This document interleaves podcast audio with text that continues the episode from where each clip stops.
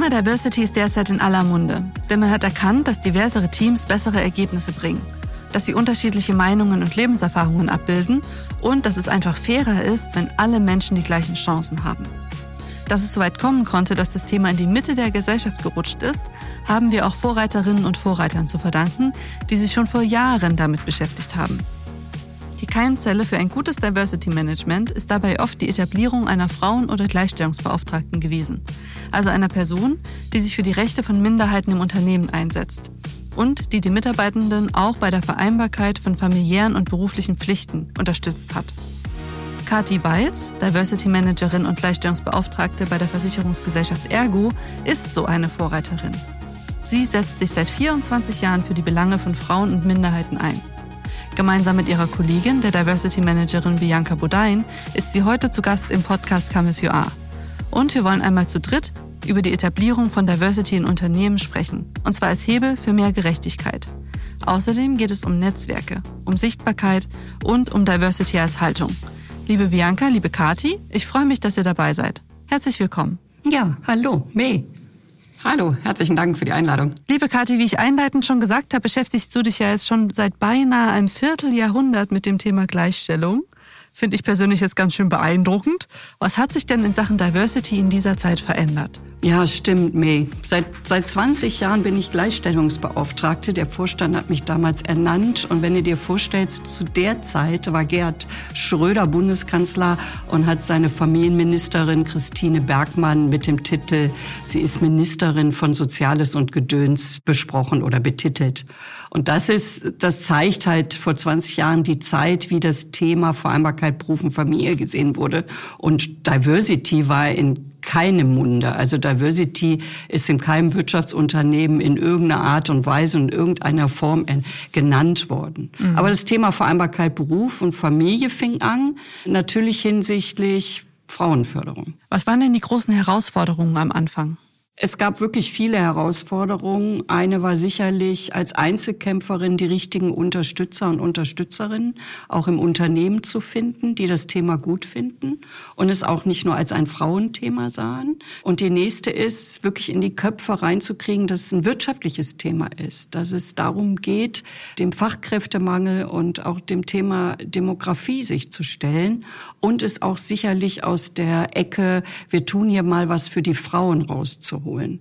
Vereinbarkeit Beruf und Familie wurde dann sicherlich ein Thema vor 20 Jahren und sicherlich auch ein reines Frauenthema. Und das ist es heute, weiß Gott nicht mehr. In den letzten 20 Jahren hat sich da eine Menge getan und Diversity geht nun alle an und nicht nur die Frauen. Du hast ja die Stelle als Gleichstellungsbeauftragte damals unter anderem auch bekommen, weil du selber ein kleines Kind hattest das kann man sich heute gar nicht mehr vorstellen, dass das ein ausschlaggebendes Kriterium sein kann. Wie hat sich das denn angefühlt? Es war sicherlich nicht das einzige Kriterium, aber selber Mutter zu sein und zu der Zeit war ich auch alleinerziehend, so dass ich auch Beweise liefern konnte, dass das Thema Vereinbarkeit Beruf und Familie mich auch persönlich bewegt und ich von daher meine Leidenschaft für das Thema natürlich dadurch auch besser reinbringen konnte.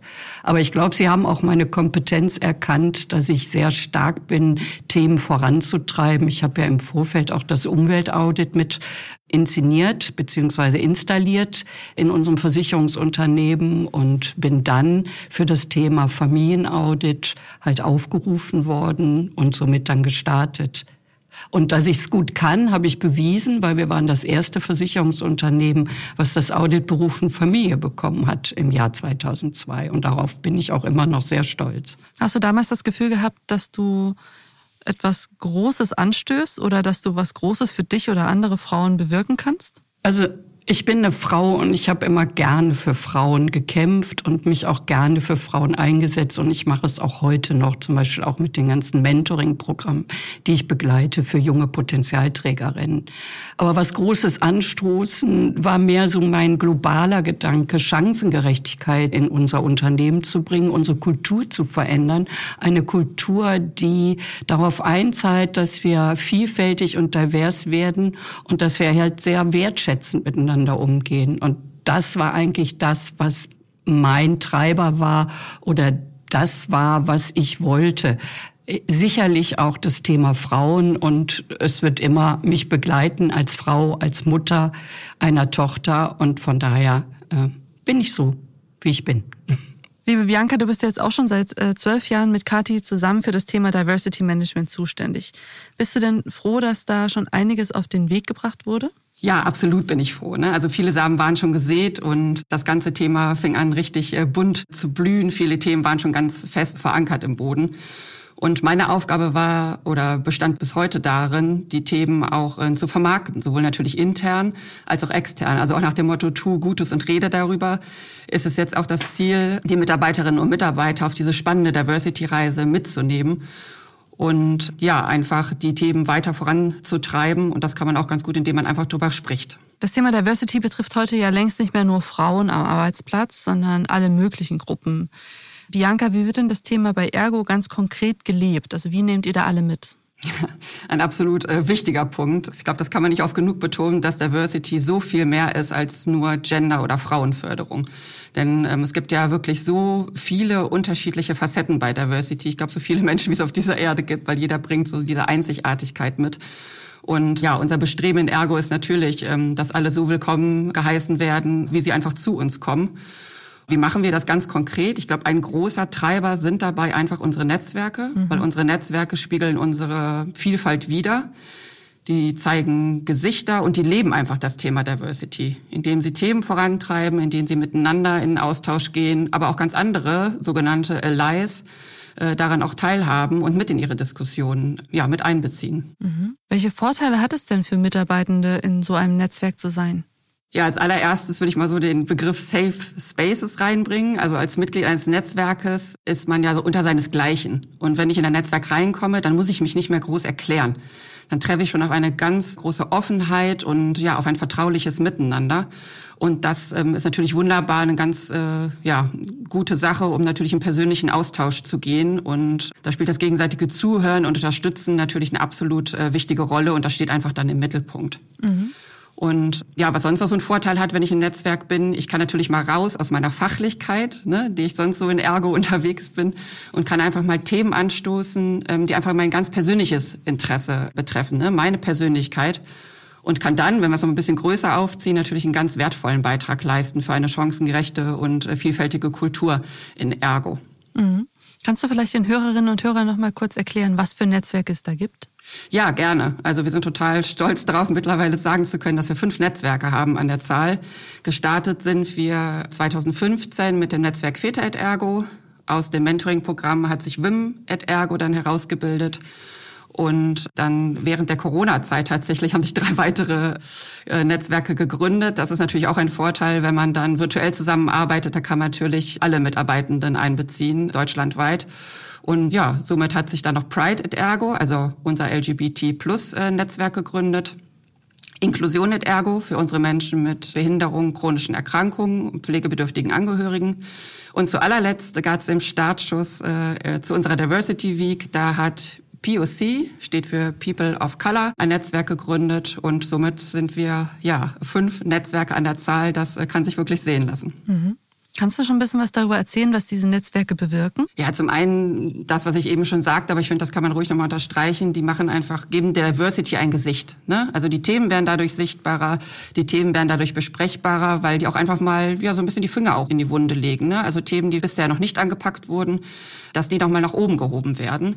Und die geben Anregungen. Und was ich auch finde, und so sehen die sich auch selbst in den Netzwerken, sind einfach Kulturgestalter und Gestalterinnen. Ne? Also Gestalterinnen des Wandels, den wir alle gerade in der Gesellschaft und natürlich auch innerhalb Ergos merken. Ne? Da passiert ja gerade ganz, ganz viel, dass der Mensch immer mehr im Mittelpunkt steht. Ja, ganz nach dem Motto, ne, come as you are, dann wirklich auch gelebt wird. Mhm. Wenn man da mal ganz konkret hinguckt, wie zeigt sich das nach außen? Unser Pride-Netzwerk hat jetzt im September ersten Geburtstag gefeiert. Die haben ein sehr erfolgreiches, starkes erstes Netzwerk ja hingelegt. Und so konnten die wirklich mit breiter Brust und voller Überzeugung an allen großen Verwaltungsstandorten am 1.9. die Regenbogenflaggen hissen. Und das ist auf sehr große und positive Resonanz gestoßen. Also ein starkes Zeichen. Mhm. Du hast jetzt eben schon erzählt, dass sich zum Beispiel euer POC-Netzwerk ja jetzt kürzlich erst neu gegründet hat. Das heißt, das sind doch wirklich Netzwerke, die aus der Mitarbeiterschaft hervorgehen oder steckt da irgendwie Top-Down-Druck auch dahinter? Nein, Absolut nicht. Und das ist uns auch total wichtig. Also es ist wirklich von Mitarbeiterinnen und Mitarbeitern äh, gegründet, die ganzen Netzwerke, weil es muss schon diese intrinsische Motivation da sein. Wir wollen nicht die Themen diktieren aus dem Diversity Management heraus, sondern es geht ja darum, dass die äh, Mitarbeitenden dadurch mehr Wert haben. Und wenn die einfach merken, es tut uns gut, sich mit, sag mal, seines oder ihresgleichen auszutauschen, dann bringen wir gerne als sozusagen Vermittler äh, sozusagen die richtigen Personen zusammen. Das auf mhm. jeden Fall. Das ist da schon so unsere Aufgabe. Aber die Themen an sich, die werden getrieben von den Netzwerken selber. Mhm. Unsere Rolle ist dann, Impulse zu geben, wie gesagt, die richtigen Menschen zusammenzubringen, mal Themen reinzubringen und natürlich zu gucken, dass das sozusagen in unsere große ganze Diversity-Landschaft passt. Aber da haben wir bisher immer nur ähm, absolut Positives erlebt. Dass sich so viele Mitarbeiter und Mitarbeiterinnen in solchen Netzwerken organisieren, zeigt ja eigentlich auch, dass sie sich im Unternehmen wohlfühlen und keine Scheu haben, zum Beispiel persönliche Informationen über ihre, ja, ich sag mal, sexuelle Orientierung oder über irgendwelche Krankheiten preiszugeben. Also das klingt nach einem relativ guten Vibe, den ihr da bei euch in euren Unternehmen habt. Woher kommt denn dieser gute Vibe eurer Meinung nach? Also als ich die Frage so, wenn ich die mal so sacken lasse, dann weiß ich gar nicht, ob ich als Vibe bezeichnen soll, sondern ich glaube, dass das so eine Entwicklung war, dass vor 20 Jahren das Netzwerk, was Bianca jetzt nicht erwähnt hat, weil sie da noch nicht bei uns war, aber wir haben das Elternnetzwerk so als erste Plattform gehabt für Menschen, die verschiedene Bedürfnisse haben oder andere Bedürfnisse haben, die eher Vereinbarkeit Beruf und Familie leben wollen oder auch Karriere und Familie leben wollen. Und dann haben wir uns speziell um diese Bedürfnisse Bedürfnisse gekümmert. Und über die Jahre ist dann auch sicherlich durch Mitarbeiterbefragungen, aber auch durch unsere Dialogformate, wo Menschen, wo wir Menschen zusammengebracht haben und abgefragt haben, was, was möchtet ihr halt?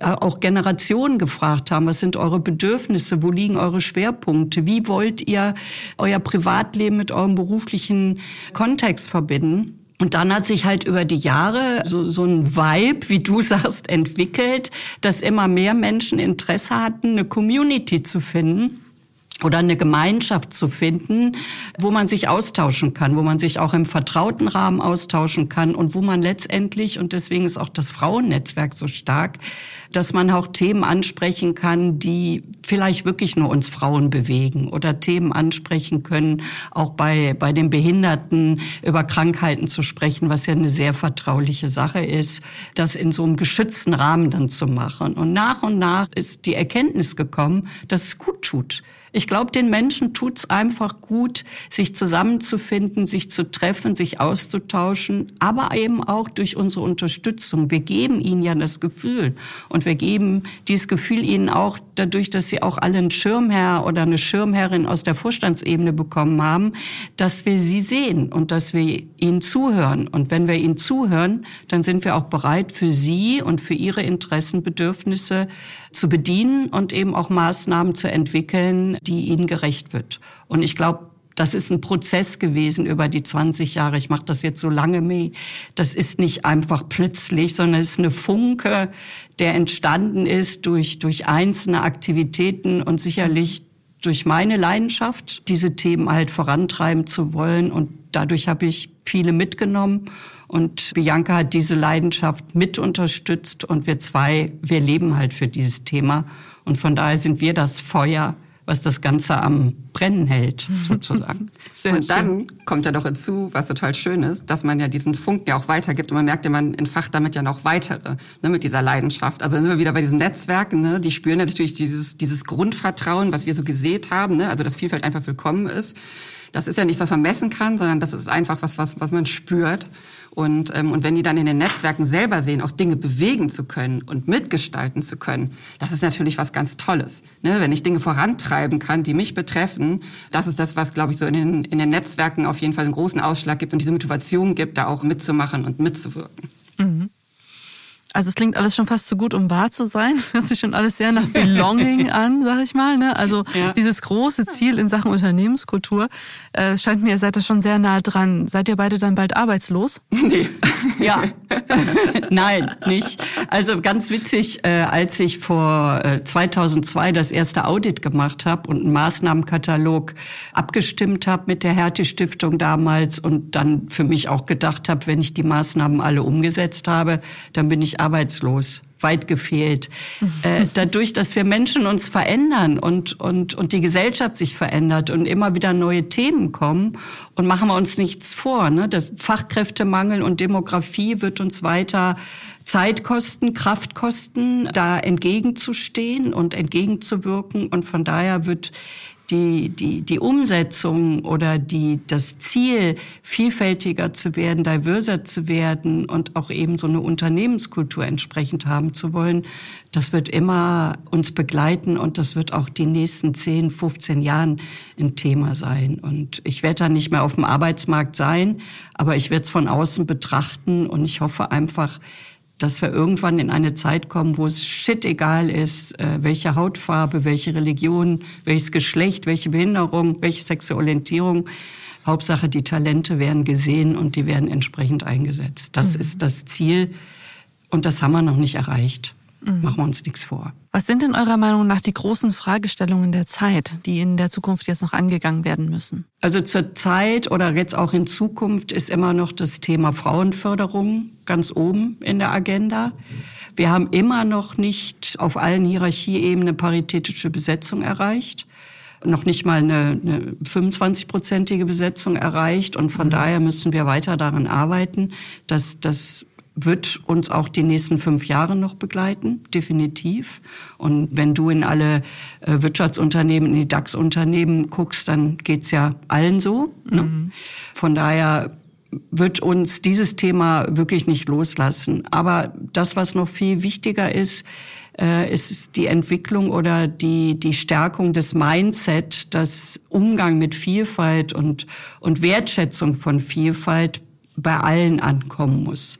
Das ist, glaube ich, noch mit auch ein großes Ziel, weil wir sind als Ergo mit 14.000 Menschen im Innendienst schon auch ein Mikrokosmos und mhm. wir werden oder wir haben heute bestimmt noch nicht alle erreicht zu diesem Thema. Ich bin auch der festen Überzeugung, dass Unconscious Bias ein Riesenhebel ist. Mhm. Also die Betrachtung und äh, die Sensibilisierung für unbewusste Stereotypen ähm, da einfach eine ganz, ganz große Rolle spielt. Das heißt, wenn ich ja bewusst bin über meine unbewussten Vorurteile und die mal so aus meinem äh, Kopf wirklich bewusst mache und nach vorne hole, ich glaube, dann haben wir da schon ganz viel im Sinne von äh, Chancengerechtigkeit und was Katja auch sagte, gerade Wertschätzung tatsächlich erreicht. Und das tun wir ja ganz aktiv. Also nicht erst seitdem das Thema vielleicht so ein Hype geworden ist, Diversity schon, schon vor vielen Jahren, auch schon bevor ich in Ergo kam, gab es etwas, das nannte sich zwar Sozialkompetenztraining, aber hat damals schon genau das getan, ne, diese unbewussten Stereotype zu betrachten mhm. und das Thema Diversity klar zu machen. Vor allen Dingen angefangen bei den Azubis. Im Innen- und Außendienst bieten wir diese Workshops und Trainings an, natürlich auch für Vorstände, für Führungskräfte. Also es zieht sich wirklich komplett durch unsere Belegschaft. Und äh, auch im nächsten Jahr schon mal so ein bisschen Ausblick zu geben, werden wir das Thema dann auch mal nach oben heben und auch ähm, ja der breiten Mitarbeiterschaft noch mal so verständlich zur Verfügung stellen, ähm, weil wir da eben fest überzeugt bin, dass das ein ganz großer Hebel ist, mhm. in der Tat. Und ich glaube, ja. weiterhin geht es einfach wirklich im Dialog zu bleiben, Dialoge zu ermöglichen, in unterschiedlichen Austauschformaten, das einfach attraktiv zu machen. Ne? Also Diversity ist anstrengend, aber es macht auch unglaublich viel Spaß, wenn das einmal zum Leben erweckt wird und wenn man merkt, wie das so blüht und strahlt. Und deswegen gehen wir da auch mit ganz viel ja, Leidenschaft und auch Freude und Spaß auf jeden Fall dran. Und das ja, geben wir einfach gerne weiter mhm. an alle Kolleginnen und Kollegen. Ja, ich finde das super, dass ihr das Thema Unconscious Bias schon so auf dem Schirm habt. Ne? Also wir denken ja alle immer, wir sind unfassbar offen, aber im Endeffekt hat ja jeder von uns und jede von uns irgendwelche unbewussten Vorurteile, an denen er oder sie auf jeden Fall noch arbeiten muss. Ne? Jetzt habt ihr gerade eben ja schon gesagt, dass das auch anstrengend sein kann, dass es Arbeit sein kann. Da möchte ich gerne noch eine kritische Rückfrage stellen, nämlich wie ihr mit den Mitarbeitenden umgeht, die keine Diversity-Fans sind. Also gerade wenn ihr ein offenes Unternehmen seid, wenn ihr so tolle Pläne habt, da gibt's doch bestimmt auch den einen oder den anderen oder die eine, die andere, die da vielleicht nicht so mitziehen will. Was macht ihr da? Ja, Skeptiker hast du immer unabhängig vom Alter und Geschlecht oder Hierarchieebene, definitiv. Mein Motto war immer, nicht aufgeben ist der Trick. Ne? Also immer, wie Bianca auch eben sagte, nicht locker lassen, Dialogformate anbieten, auch Coachings anbieten. Also mhm. wenn wir in, in bestimmten Konfliktsituationen Mitarbeitende und auch Führungskräfte waren hinsichtlich Nutzung von Vereinbarkeitsmaßnahmen, dann haben wir unterstützt, indem wir uns alle Perspektiven angeguckt haben, zugehört haben. Und das ist das, was uns halt auch wichtig ist, dass wir sagen, jeder Mensch bei uns im Unternehmen hat eine Stimme Stimme Und jeder Mensch in unserem Unternehmen, dem soll auch zugehört werden. Und somit soll auch den Skeptikern zugehört werden. Und letztendlich gibt uns das ja auch wieder Ideen und auch eine Auseinandersetzung mit dem Thema, wo wir auch nochmal unsere Perspektive überdenken können. Wir sind ja auch nicht vollkommen und wir haben auch nicht die Weisheit mit Löffel gefressen, sondern wir, wir hören genau hin, was die Menschen wollen. Und die Skeptiker haben vielleicht auch berechtigte Gründe, warum sie sich dem Thema nicht anschließen. Und und wir haben ja jetzt große Awareness-Trainings gemacht über, über die leitenden Ebene im Innendienst und im Außendienst. Und, und glauben Sie mir, auch gerade im Vertrieb haben wir große Skeptiker gehabt. Und mhm. wenn ich da nur die Hälfte erreicht habe, und ich glaube, das habe ich, oder das haben wir mit unserem Training, die dann hinter sagen, ich habe noch nie drüber nachgedacht, dass ich unbewusste Vorurteile habe. Und jetzt ist mir das so richtig klar geworden. Und meh, ich kriege da eine Gänsehaut, wenn so eine, mhm. so eine Haltung im Nachgang dann kommt oder so eine Erkenntnis im Nachgang kommt, wo ich sage, okay, jetzt haben wir wieder jemanden erreicht und, und, und wir sind wieder ein Stückchen weiter. Aber es ist jetzt auch nicht so, dass ich die Peitsche in der Hand habe und hinter alle herlaufe und sage, ihr habt jetzt gefälligst hier vielfältig und divers euch auf den Weg zu machen. Also äh, so weit sind wir noch nicht. Und, und von daher jeden Menschen so zu lassen, wie er ist und Andersartigkeit eben auch aushalten zu können. Das ist so meine Lieblings-Diversity-Kompetenz, die heißt Ambiguitätstoleranz, mhm. das hier mal zu erwähnen. Und das ist einfach so, dass Andersartigkeit ist auch Andersdenkende und die eben genauso aushalten zu können wie die, die Applaus uns spenden. Also von daher nicht locker lassen, ohne Frage, aber eben auch, ja, den Raum aller Denkenden zu geben, egal in welche Richtung. Mhm. Das wäre jetzt ja schon fast ein richtig gutes Schlusswort gewesen. Aber ich habe trotzdem noch eine Frage mitgebracht. Und zwar würde ich gerne noch ein bisschen nach euren Erfahrungen der letzten Jahre fragen. Und zwar, was sind denn die wichtigsten Hebel, um ein gerechtes Arbeitsumfeld zu schaffen? Also Diversity Management funktioniert nur, wenn es auch von oben gewollt ist. Mhm. Also wenn die Geschäftsleitung nicht das Okay gibt und sagt, wir wollen das, wir wollen, dass da Maßnahmen installiert werden, wir wollen, dass wir, dass die Bedürfnisse aller in den unterschiedlichen Lebensphasen angeguckt werden. Wenn das nicht von oben gegeben ist, dann kannst du es vergessen. Ein bisschen Geld wäre auch noch schön, wenn Budget freigegeben wird, ne, so dass wir dann auch die verschiedenen Maßnahmen umsetzen können. Aber das ist das A und O und damit beginnt letztendlich der Start für ein gutes Diversity Management in, in einem Unternehmen. Ich glaube auch, dass die Antwort so ein bisschen schon in deiner Frage steckt. Nee, du fragst ja, was ja ein wichtiger Hebel ist, für alle ein gerechtes Arbeitsumfeld zu schaffen. Das heißt auch, dass alle gleichermaßen daran mitwirken. Also Diversity ist eine Frage von Haltung und die Haltung geht ja von jedem Einzelnen aus. Und ähm, ja, wenn wir eine chancengerechte Arbeitswelt, wenn das unser Ziel ist, dann kann das nur durch die Mitwirkung auch aller wirklich dann tatsächlich dann erreicht werden. Ne? Und dann bleiben wir bei unserem Motto, Diversity geht uns alle an und das geht auch nur, wenn alle mitwirken. Ich danke euch fürs Gespräch. Danke Bitte dir. schön. Das gesteigerte Bewusstsein für die soziale Ungleichheit fördert die Akzeptanz von Diversity-Initiativen in Unternehmen immer mehr.